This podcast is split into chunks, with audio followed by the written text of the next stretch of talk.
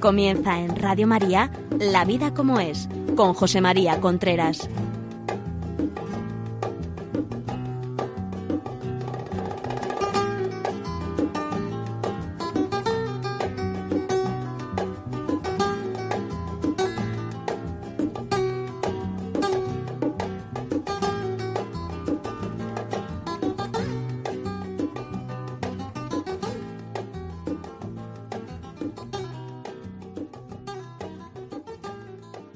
Amigos, buenos días. Aquí estamos nuevamente en La Vida como es el programa que todas las semanas llega a ustedes. Programa que habla de relaciones de pareja, educación de los hijos, motivación, virtudes humanas, alegría, eh, todo lo relacionado con el mundo de las relaciones humanas, relaciones padres-hijos, relaciones de pareja. Muy bien, pues hoy quería hablar con ustedes, ya saben que si quieren eh, tienen alguna duda, alguna pega y tal, nos pueden escribir la vida como es arroba radiomaria.es o nos pueden también si quieren escuchar este programa a posteriori lo pueden hacer de dos formas. Bajándose un podcast que estará eh, en la web de Radio María, podcast, buscan podcast, el programa se llama La vida como hay, ahí estará colgado eh, este programa y por otra parte, también lo pueden hacer llamando al teléfono 91 822 8010, 91 822 8010 y se lo se lo mandamos a casa en MP3, en un disquete, como quiera, si piensan que le puede ayudar este programa a alguien. Y ya sin más dilaciones vamos a empezar con el tema de hoy. Quiero hacer algunos programas con preguntas que, que tenemos aquí y que a lo mejor pues no se han contestado en programas anteriores y tengo aquí recopilada una serie de preguntas sobre el noviazgo y voy a ir leyéndolas y voy a ir contestándolas porque probablemente lo que le pasa a estas personas que no se escriben pues les pasará pues a muchos de ustedes. Eh, voy con la primera pregunta. Llevo siete meses con mi novio y queremos casarnos. Ya no tenemos una edad que nos permita estar mucho tiempo de novio. Él me lo ha pedido, pero a mí me parece demasiado pronto. Le he dicho que por qué no esperamos algo más. ¿Usted qué piensa? Siete meses con el novio. Yo creo He dicho muchas veces en esta emisora que a mí no me gustan los noviazgos largos. Lógicamente, si digo que no me gustan los noviazgos largos, quiere decir que me gustan los noviazgos cortos, pero esto hay que, mm, hay que ponerle algunas matizaciones. Un noviazgo de pocos meses es una imprudencia y suele darse en personas que tienen una cierta edad y que piensan que no pueden tener noviazgos largos eh, esto, según mi experiencia, suele aparecer igual en hombres que en mujeres y además los dos te vienen diciendo que tienen prisa. El gran inconveniente es si realmente, si realmente en siete meses se puede conocer al otro. Hay varias cosas que a mí me gustaría aclarar. Uno de ellas, una de ellas, hay que saber el carácter y las creencias de la otra persona. ¿En siete meses realmente se conoce el carácter de una persona? No lo sé. Yo creo que no. Es decir, una cosa es el carácter que una persona tiene cuando está de novio y lleva poco tiempo de novio y otra, y otra cosa es el carácter que una persona tiene cuando ya está comprometido y teóricamente no hay marcha atrás. Es decir, lo voy a decir de otra manera, una cosa es el carácter que una persona tiene cuando está ilusionada con la otra persona, están de novio, están muy ilusionados, están muy a gusto, y otra persona es el carácter, y otra cosa es el carácter que esa persona tiene mm, sin ninguna traba, sin ningún freno, lo que le sale por dentro. Y eso hay que saberlo, el carácter, es fundamental el carácter. Si ustedes se fijan en matrimonios que van bien, que van perfectamente, muchas veces, muchas veces el problema es, el problema es mm, cuando hay discusiones, cuando hay, el problema es, o sea, las discusiones vienen por faltas de carácter o por faltas de creencia. Es decir, eh, si a un hijo le preguntamos sobre qué discute tu, tus padres y hiciéramos una lista de lo que nos están diciendo ese chaval o esas personas, o, pues eh, nos dirían que, que, sus padres discuten por cosas de, de, de, creencias y de carácter. porque uno tiene mal carácter, porque está más tenso, porque está más, mm, porque está mm, más preocupado porque se ve enfermo, porque las cosas no han salido como esperaba, porque el jefe le ha echado una bronca, porque un hijo le ha dado un disgusto. Carácter, carácter, carácter, carácter. También creencias. Creencias no digo solo, digamos, cosas de, de, fe, que es muy importante para formar una vida juntos, para formar una vida juntos eh, y tener un único, una única visión de la vida son cosas de, las cosas de fe son muy importantes. Pero ahora en las creencias me fijo mm, fundamentalmente en las creencias del día a día. Es decir eh, yo creo que yo creo que tú tendrías que haber hecho la cama, yo creo que la vajilla se podía haber hecho de esta forma, yo creo que las ventanas hay que cerrarlas para dormir, yo creo que yo creo que, yo creo que debía de haberme esperado para empezar a comer, yo creo que, y en todo ese tema del yo creo que van saliendo muchísimas discusiones. Después, por supuesto, en el tema de creencia, el tema de, pues mucho más, ¿no? Porque claro, ahí pues ahí qué educación se le van a dar a los hijos, qué hacer cuando hay una causa grave y no se puede tener un hijo, cómo, es decir, ahí hay muchísimas, muchísimas eh, también de, de creencias, pero en el noviazgo hay que ver lo yo creo que y, y, y el carácter del otro. Y eso muchas veces, mm, pues, eh, no se, no se consigue en tan poco tiempo. Es decir, hay que dejar tiempo porque para que las cosas pasen. Muchas veces las creencias de una persona, o sea, una cosa es opiniones y otra cosa son creencias. Opinión es aquello que yo sostengo. Yo sostengo que es mejor ir a la montaña que a la playa. Yo sostengo que este equipo de fútbol es mejor que este otro. Yo sostengo que es mejor comer carne que pescado o pescado que carne. Yo sostengo. Y otra cosa son las creencias, que es lo que me sostiene a mí. Entonces, las creencias que la tiene la otra persona, tenemos que verlas, en muchos casos tenemos que verlas vivir, tenemos que verlas que, que, las vive. Y muchas veces en un, en, un, en un noviazgo corto no se ven esas creencias que, que si se viven o no se viven porque no le damos tiempo a la vida que nos vaya mostrando situaciones donde el otro puede vivir esas creencias que dice que tiene y que luego cuando de verdad se presenta el momento de vivirlas, pues a lo mejor las tiene o a lo mejor no las tiene. Es decir, esto es, esto es importante, ¿eh? Esto es importante. Hay que, muchas veces las creencias que uno dice que las tiene, hay que confirmarlas. No hace mucho me escribió una persona y me decía que cómo saber eh, que había salido con una chica que, que no era cristiana y que, y que ahora ya pues la acompañaba a misa los domingos y que en fin, que cómo saber si realmente eso, esas creencias que, que dice esta niña tener son verdad o no son verdad, o es simplemente por no darle un disgusto, por tal, y que entonces no se atreve a hablarlo con ella. El otro día me, me, me escribía y me decía eso. Entonces yo, yo digo que que lo que hay que pensar en estos casos es si nosotros, por la razón que sea, por la razón que sea, dejáramos el noviazgo, esa niña seguiría yendo a misa los domingos, seguiría viviendo como cristiana, seguiría aprendiendo lo que es el cristianismo. No. Si no es la conclusión, entonces es que lo que eh, tiene es opiniones, todavía no ha llegado a ser creencia. Si me dice sí, yo creo que sí, pues entonces lo que tiene ya, eso se está formando una creencia, una creencia en ella, eso ya está formando parte de, de, de, de la creencia. Tiene que haber un equilibrio, estoy contestando a esta pregunta a María, nos escribió por internet, que dice que lleva siete meses con un novio y que quieren casarse y que además la edad les apremia a los dos, que él se lo ha pedido a ella, pero que a ella le parece demasiado pronto. Estoy, estoy contestando a esa pregunta. Tiene que haber un equilibrio entre un noviazgo largo, que a mí me parece que es malo para la pareja por muchísimas razones, y un noviazgo corto, tan corto, que no se, no se lleguen a conocer a la, a la, otra persona.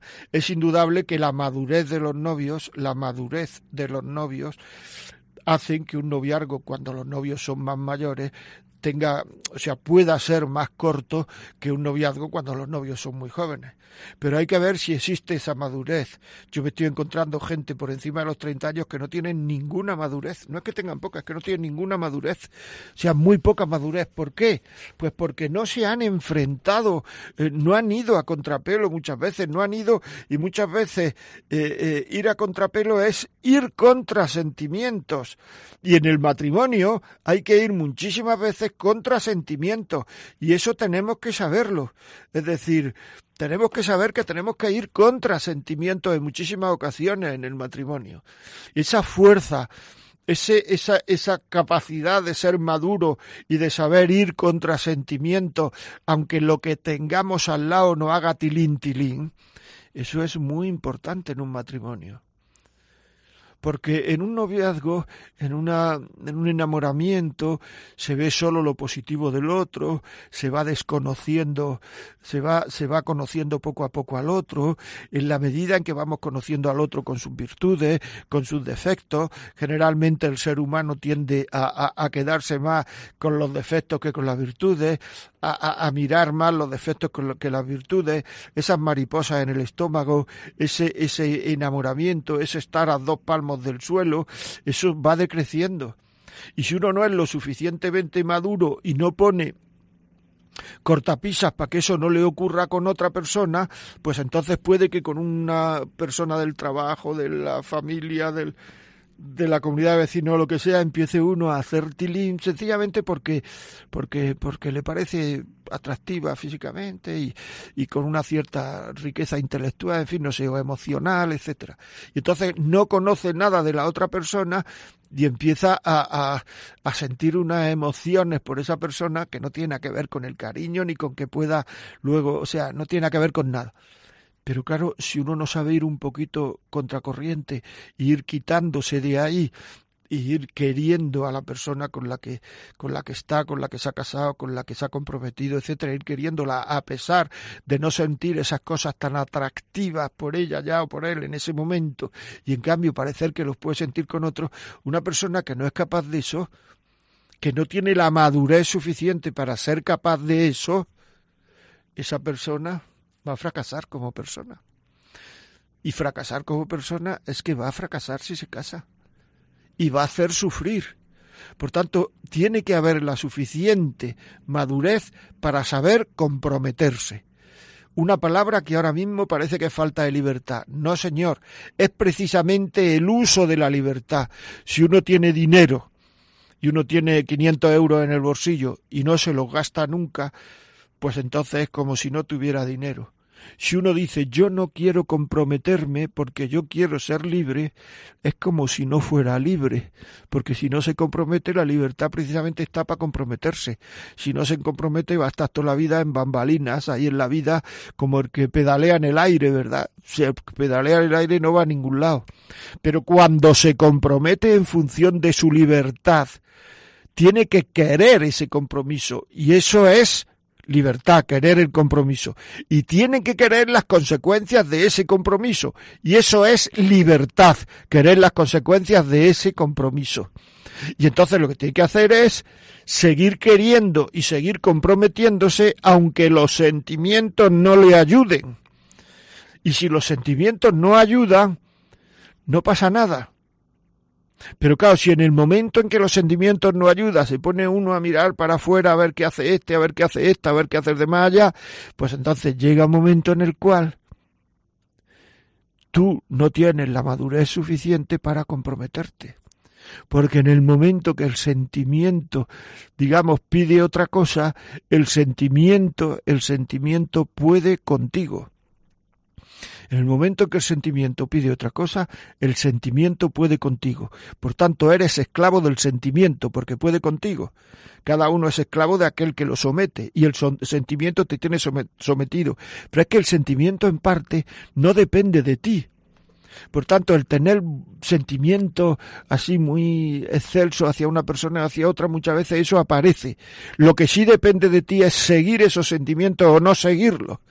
Si los sigues, no eres libre porque eres esclavo de ese sentimiento y nunca podrás comprometerte porque en el momento en el cual aparezca un sentimiento distinto al compromiso, pues entonces irás detrás de ese sentimiento. Y entonces empezarán a hacer infeliz al otro, a la otra, a sus padres, a sus madres, a sus hermanos, a tus hijos, etcétera, etcétera, etcétera. Por tanto, digo eso que, que es muy importante el saber, pero también es importante que sepamos la capacidad de comprometerse que tiene el otro. Capacidad de comprometerse que tiene el otro. Bueno, vamos a hacer una pequeña pausa y seguimos. Estamos aquí en La Vida como es, Radio María. Ya saben ustedes, La Vida como es, arroba radiomaria.es. Si este programa piensan que le puede ayudar a alguien, eh, llámenos al 91 822 8010. 91 822 8010. Si quieren, lo pueden oír en podcast. Mañana o pasado eh, pueden escuchar el programa en podcast. Entra en Radio María, La Vida como ella, y estará colgado el programa. Se llama Preguntas sobre el noviazgo 1. Muy bien, dentro de un momento seguimos.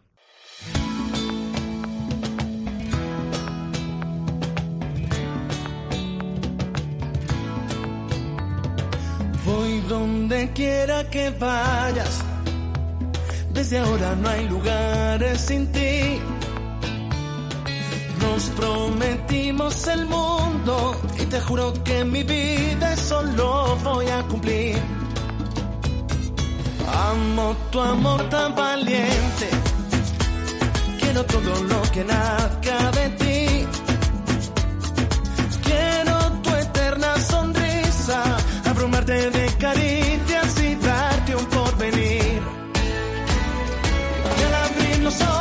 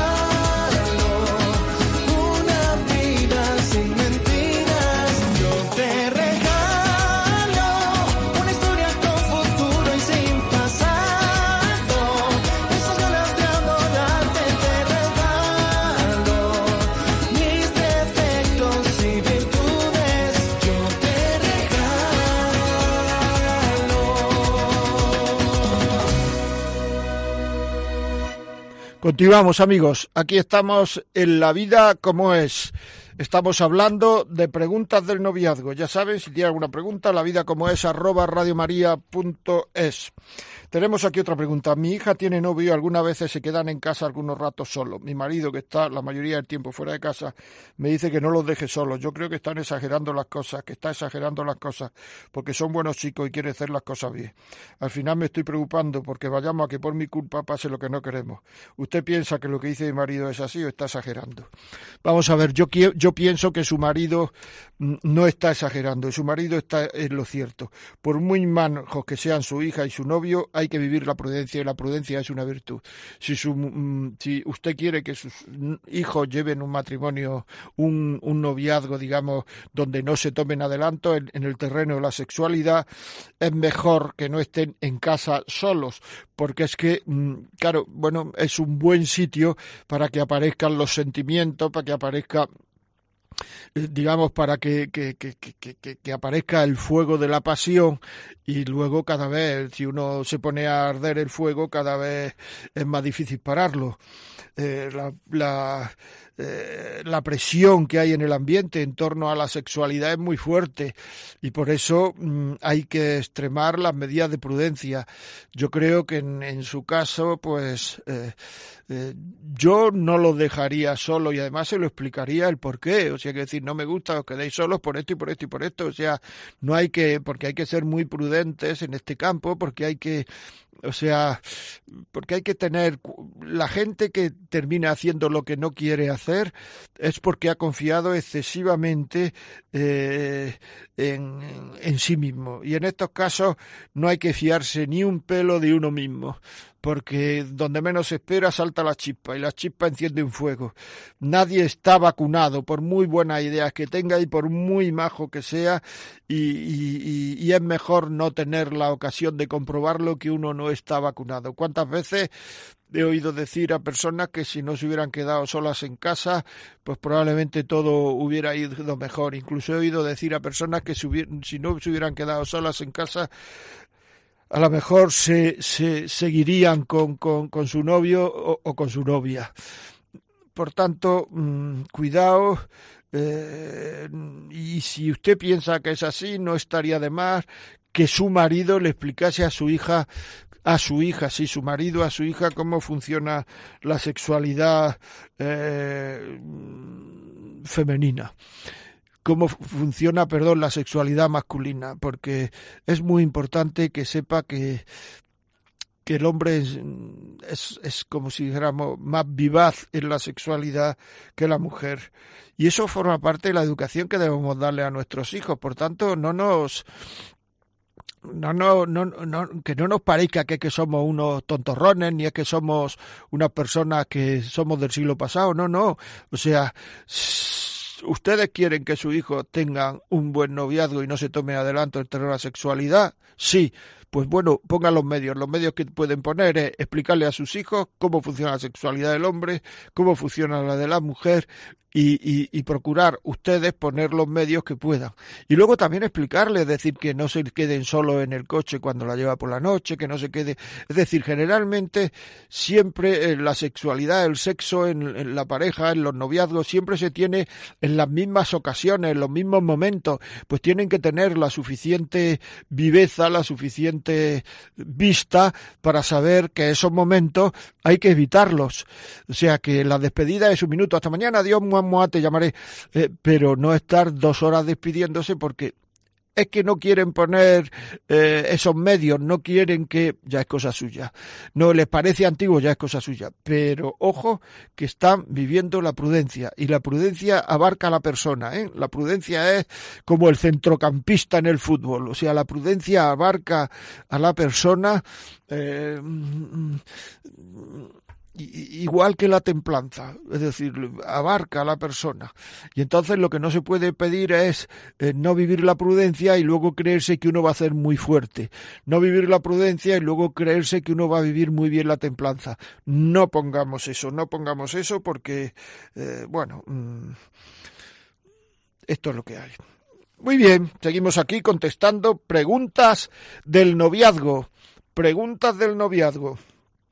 Es un tema muy interesante. Estamos contestando a preguntas que nos han hecho los oyentes y que no hemos contestado o, algunas preguntas que a lo mejor pues no han sido en antena o, o la mayoría sino que no han venido a través de otros medios.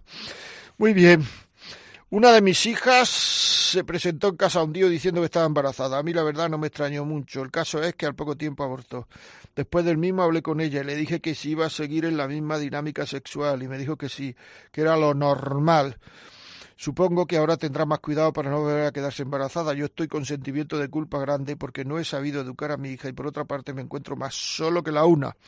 Bueno, no sé por qué se encuentra solo, sino si quizás sea porque, no sé, no lo sé, si tiene mujer, pues, pues que su mujer no le acompaña en ese detalle, en fin, no lo sé. Bueno, eh, aquí hay una frase que me ha llamado la atención que dice, si va a seguir viviendo la misma dinámica sexual, me dijo que sí que era lo normal. Bueno, vamos a ver, lo normal, lo normal, lo normal, lo normal tiene que ver con una norma y lo frecuente tiene que ver con lo que hace la gente. Es decir, que esta chica a lo mejor está en un ambiente donde esto lo hace mucha gente. Bueno, pues será una cosa frecuente. Será una cosa frecuente. Pero no tiene por qué ser normal. Es decir, si ahora mismo todos los oyentes que me están oyendo, todas las personas que me están oyendo, se ponen el termómetro y tienen 38 de fiebre, pues están todos malos. ¿Cómo van a estar todos malos? Sí, porque lo normal es tener 37, y, 37 o 36 y medio.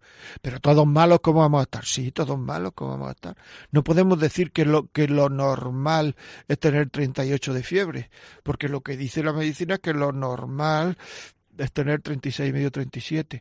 Será frecuente si todos ustedes y yo tenemos 38, pues diremos, los oyentes de este programa tienen todo, es muy frecuente que los oyentes de este programa tengan todos 38 de fiebre, pero no será normal. En este caso igual. Que lo normal es tener relaciones antes de casarse. ¿Y eso con qué lo comprueba uno? Piensen ustedes, ¿ustedes creen de verdad que un matrimonio es más sólido si se han tenido relaciones antes de casarse?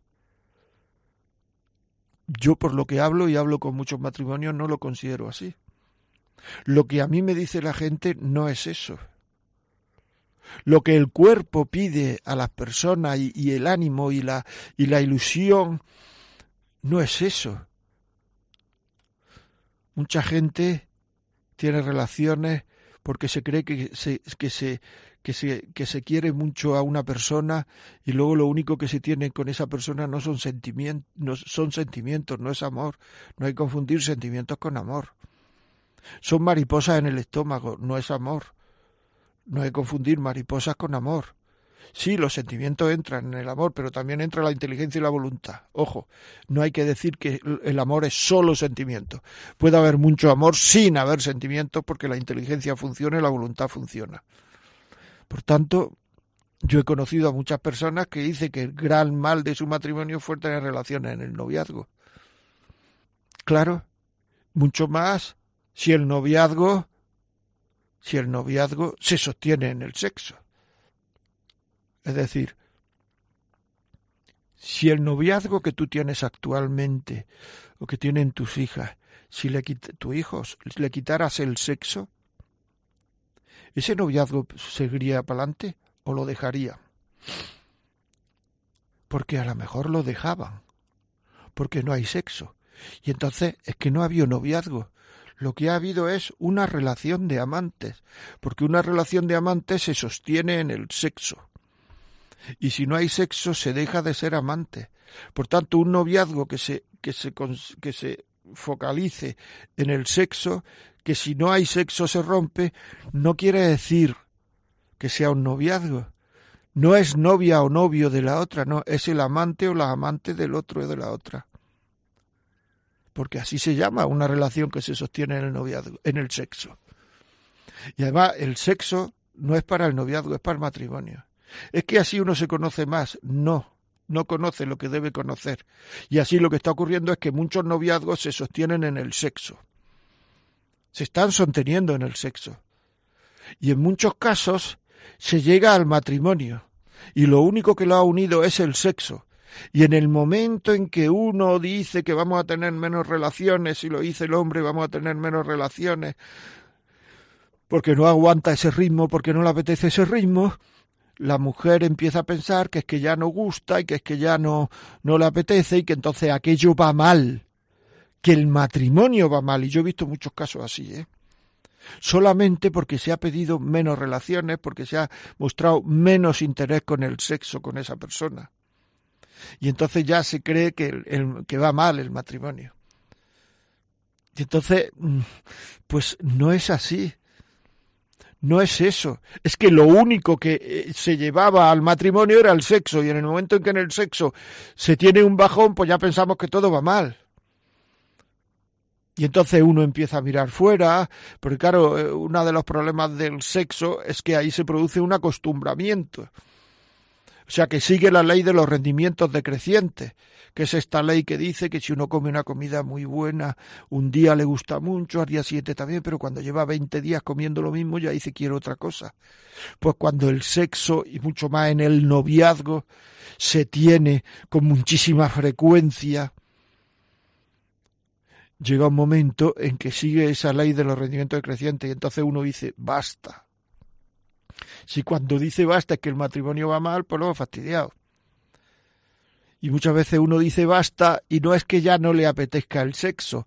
Lo que ocurre es que no le apetece el sexo con esa persona y le apetece el sexo por fuera. Y como lo único que le ha unido es el sexo, pues entonces empieza uno a decir que esto va mal. Me estoy explicando, es que esto es muy importante. Muy importante. Es decir, que en un noviazgo el sexo ocupa un lugar para saber qué entiende el otro por el sexo, cómo trata el otro al el sexo, qué es el sexo para el otro y qué importancia le da al sexo, no para tener relaciones. Es más, una persona que de forma habitual cree que en el sexo tiene que haber relaciones, tiene que haber tal, tiene que haber, que en el noviazgo, perdón, tiene que haber relaciones, muchísimas relaciones, tiene que haber mucho sexo, mucho sexo, y no le da importancia al sexo en el noviazgo, mi experiencia con la gente que yo he hablado es que, y que yo he recibido y que yo he, es que esa persona tiene muchas dificultades, cuando no todas, para creerse que el matrimonio es indisoluble cree que el matrimonio es una cosa sexual y que si el sexo va bien, porque es que eh, lo importante, y esto lo dice mucha gente, en un matrimonio es la cama. No es verdad. No es verdad. El sexo es muy importante, pero hay otras cosas que son muy importantes. Y si se descuidan esas otras cosas y no creemos que el sexo es eh, la madre de todo, estamos equivocados. Y antes o después nos pecaremos nos pegaremos un trastazo y o, reconvertimos las cosas o empezará a ir mal eh, el matrimonio. He visto muchísimos casos de infidelidades al muy poco tiempo de casarse, muy poco tiempo de casarse. Y dices, ¿cómo es posible esto? Pues porque antes han vivido, han tenido muchas relaciones sexuales y han llegado ya aburridos al matrimonio. Aburridos al matrimonio han llegado niñas llorando porque su noche de boda tan emocionante no ha sido nada, porque como ya han tenido 25 noches de boda antes o 50.000, pues entonces llegan a la noche de boda un aburrimiento, un rollo y, probablemente a dormir la mona. Entonces, eh, el desencanto que produce el sexo en muchísimas parejas por no vivirlo como se debe vivir antes de casarse. Muchas veces es, que se, se rompe una ilusión de por vida se manifiesta eh, de por vida eh, la ilusión que yo tenía al casarme ha bajado muchísimo y empieza uno a comparar con la ilusión de otras parejas que se han casado sin tener relaciones, con la ilusión de la noche de boda, con la ilusión de el viaje de novios y, y todo empieza a hacer a crearse un estado de ánimo negativo en una pareja que debería de estar absolutamente emocionada e ilusionada. Por tanto, si su hija dice que es lo normal, está en un error grave. Y ese error, antes o después, no quiero decir que se pague en el sentido de el que la hace la paga, no, sino quiere decir que todo en esta vida tiene sus consecuencias. Y, y ese error, pues antes o después, pues tendrá sus consecuencias. Es decir, que no todo, hasta las mejores medicinas tienen efectos secundarios, por tanto no nos podemos eh, hacer la idea de que esto no va a tener efectos secundarios. A mí me han llamado y está en los podcasts y hay muchas llamadas de gente que ha hecho el programa pues diciendo que, que, que, que, para él el tener relaciones sexuales o para ella antes del noviazgo fue un error, fue una cosa eh, que hizo que de ir un noviazgo bien, ilusionante, tirando para adelante, vivirlo bien, casarnos, eh, educación de los hijos, no sé cuánto, a convertirse en un rollo. El otro día Leía yo de un chaval que me mandó un email que decía que había estado tres años y pico con una niña, empezaron a tener relaciones y a los tres meses lo dejaron. ¿Por qué? Porque se había caído toda la ilusión, todo el esfuerzo que habían hecho por ponerlo bien, o sea, se sentían derrotados, derrotados por la vida misma y, y lo mejor era pues dejarlo. Es decir que... Bueno, vamos con otra pregunta, un poquito de música y seguimos para adelante. Son sueños que son de verdad.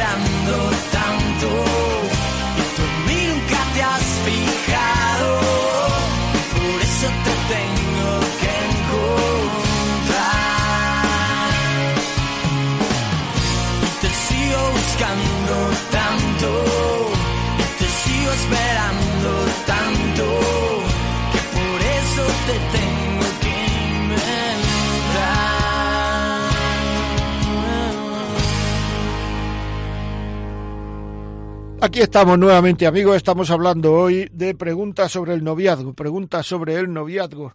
Son preguntas que tenemos aquí que queremos contestar, aprovechar estos programas para contestar una serie de preguntas que no están, que no están, que no están contestadas, que no están, que no están. eh, Yo muchas veces digo que es que las contesto todas, pero eh, algunas veces alguna se queda por ahí y ahora queremos recuperar esto. Ya saben ustedes que si este programa piensa que le puede servir a alguien, llámenos al 91 822 8010 y se lo mandamos 91 822 8010. Si tienen alguna pregunta, la vida como es arroba radiomaria.es. Si quieren verlo en podcast, entran en la web de Radio María, podcast, la vida como es y aquí dentro de un día o dos estará colgado. Pregunta en el noviazgo 1. Vamos con otra pregunta. Tengo novio desde hace más de un año y las cosas van bien. Yo le quiero y él me quiere a mí. Pero algunas veces pienso que a lo mejor no es ese chico con el que me tengo que casar. Que si hubiera conocido a otro, pues querría a otro. En fin, que como cada vez el compromiso es más serio, me da miedo y no quiero equivocarme. ¿Es normal lo que me pasa? Bueno, pues sí, es normal lo que me pasa y además lo que te pasa no solamente es normal, es verdad. Si ese niño no hubiera nacido, no lo hubieras conocido o no hubiera estado en tu clase o en tu trabajo o en tu barrio, pues probablemente te hubieras enamorado de otro y te hubieras... Eso es normal, pero eso es una forma de comerse la cabeza como otra cualquiera. Es decir, yo no me rayaría por esos temas. Yo no me... Es decir, este es el chaval que te, te has encontrado, este es el chaval que, que parece que es el que tú has elegido para ser padre de tus hijos, para compartir tu vida emocional y afectiva con, con él, para compartir tus penas, alegrías, fracaso, éxito, etcétera, etcétera con él, y ya está. Si hubiera habido otro, eso es un posibilismo, es lo que se llama en filosofía un futurible, ¿no? Es decir, ¿qué hubiera pasado si esto se, se hubiera hecho de otra manera? Pues cualquiera sabe, ¿no? Es decir, que esas cosas yo no entraría en eso. Es decir, y dices, ten, eh, me da miedo y no quiero equivocarme. Bueno, pues para no equivocarse lo que hay que hacer es conocer al chaval. Conocer, como he dicho muchas veces, conocer qué entiende por amor. Si amor se cree solo que es unos sentimientos y cuando el sentimiento desaparece es que ha desaparecido el amor. Si eso es lo que cree por amor, mejor dejarlo. De verdad, y si no hay forma de que crea otra cosa, es decir, el amor interviene el sentimiento y el sentimiento es muy importante, pero se le está llamando amor a las mariposas en el estómago, que no es ni sentimiento, que es una parte muy superficial de la afectividad y que no depende del hombre, y el amor tiene mucho que ver con la voluntad humana. Todo, podríamos decir. Por tanto, el amor es eh, sentimiento, pero no lo de las mariposas, sino sentimiento de seguridad, sentimiento de culpa, sentimiento de agradecimiento, sentimiento de ternura, sentimiento es inteligencia, qué tengo que hacer para eh, seguir queriendo, formarme para seguir queriendo, para seguir y voluntad, hacerlo, hacerlo qué prioridades le doy al sentimiento en el amor. El sentimiento es muy bueno y cuando funciona parece que es más fácil querer, pero hay muchas veces que el sentimiento no funciona y entonces es más difícil querer, pero hay que seguir queriendo y pueden venir, como he dicho otras veces, mariposas por fuera. Hay que seguir queriendo, hay que ir muchas veces contra sentimiento y eso es querer. Hay que hacer muchas veces comedia, porque para querer muchas veces hay que hacer comedia.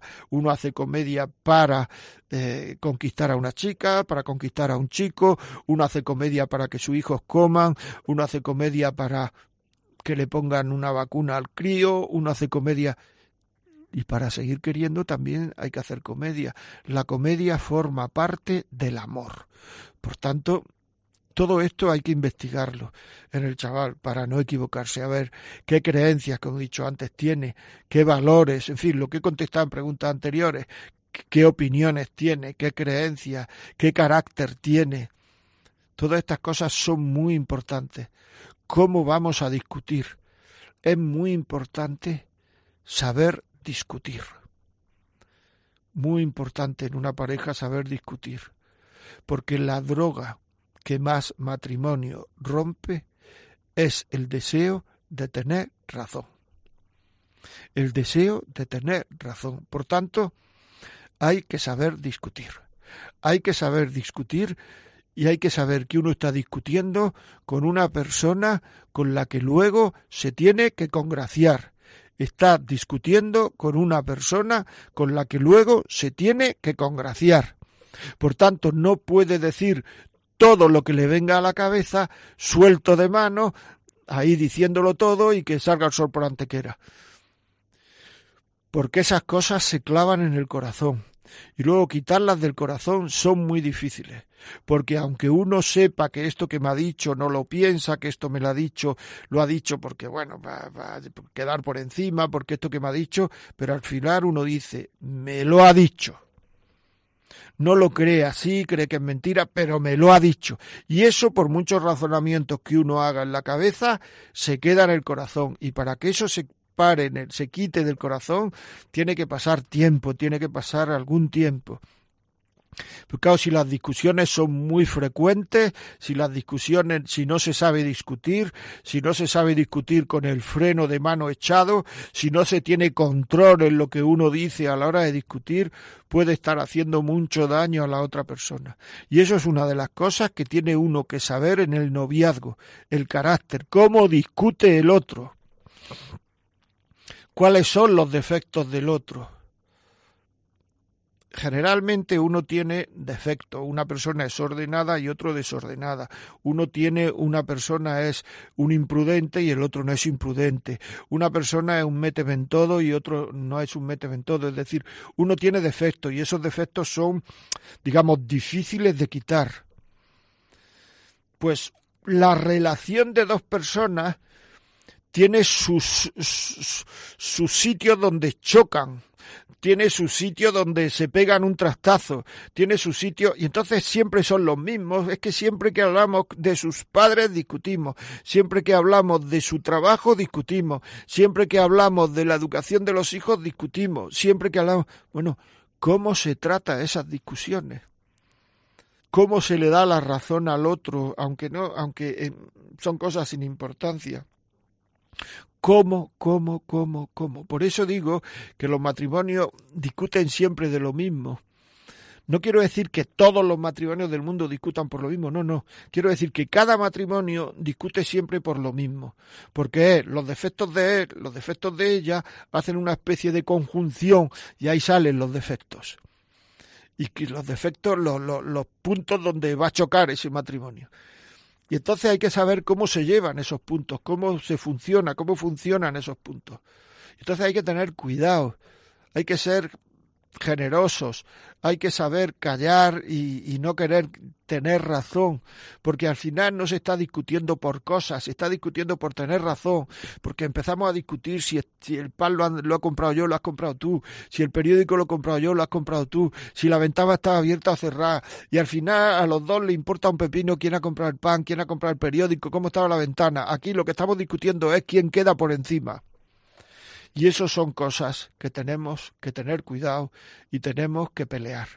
Tenemos que pelear, tenemos que luchar, tenemos que, que, saber llevarla bien, dando la razón al otro, aunque no la tenga en cosas sin importancia. Y eso cuesta mucho, muchísimas veces eso cuesta horrores, pero ese es el, ese es el amor, ese es lo que el amor cuesta. Si quieres, dice la canción, si quieres tener amor, si no quieres tener dolores, pasen la vida entera llena de, eh, pasen la vida entera libre de amores. Si no quieres tener dolores, pasa la vida entera libre de amores. Bueno, pues eso es.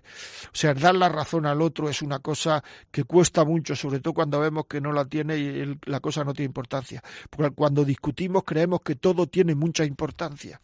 Y ese esfuerzo que hacemos por dar la razón al otro, ese esfuerzo es querer y el otro antes o después se da cuenta que estamos queriendo.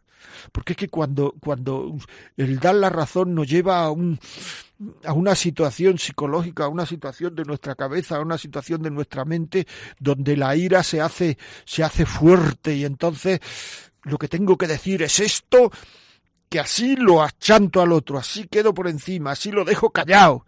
Bueno, pues cuando veas clarísimo que lo que tienes que decir es eso, no lo digas. Y si eres capaz de no decirlo, eso indicará dominio de ti mismo, eso indicará fortaleza interior, eso indicará que sabes querer, eso indicará tu crecimiento como persona. Esfuérzate, merece la pena, merece la pena, de verdad. Y eso es querer. Todas estas cosas que voy diciendo, las que van haciendo que uno pues no se equivoque. Y es normal lo que te pasa. normal, estoy respondiendo a un mail, ¿eh? por eso digo que es normal que a uno le vengan esos pensamientos, pero no te rayes, o sea, procura conocer, procura conocer, procura conocer. Y no caigas en la tentación, me parece que ya lo he dicho este programa varias veces, de que lo único importante o es muy importante conocer al otro en la cama. Yo no he conocido nunca a nadie, de verdad lo digo, yo no he conocido nunca a nadie, y yo creo que mi mujer tampoco, que no se haya entendido en la cama. Pero eso qué quiere decir? Si entenderse en la cama es quererse, si un matrimonio no es que vaya bien cuando se entienden en la cama, sino que cuando dos personas se quieren mucho, en la cama se entienden seguro. Si es que es que estamos confundiendo las cosas, es que esto bueno amigos, hasta, hasta aquí hemos llegado y haremos otros programas en el cual seguiremos hablando de las preguntas del noviazgo 2. Ya saben que me tengo que despedir, ya saben que eh, pues que si quieren este programa piensan que le puede servir a alguien, pues eh, llamen al 91 822 8010 91 822 8010 y se lo mandamos en un disquete. Si lo quieren bajar en en, un podcast, pues pueden ir a, al podcast de Radio María, a La Vida como ella, y estará colgado en los podcasts de Radio María, supongo que ya hasta el final de esta temporada. La temporada que viene, pues ya empezarán a colgar otros, supongo, no lo sé. Bueno, pues nada más. Si tiene alguna pregunta, la vida como es arroba radiomaria.es. Que tenga un buen día y hasta una próxima conexión.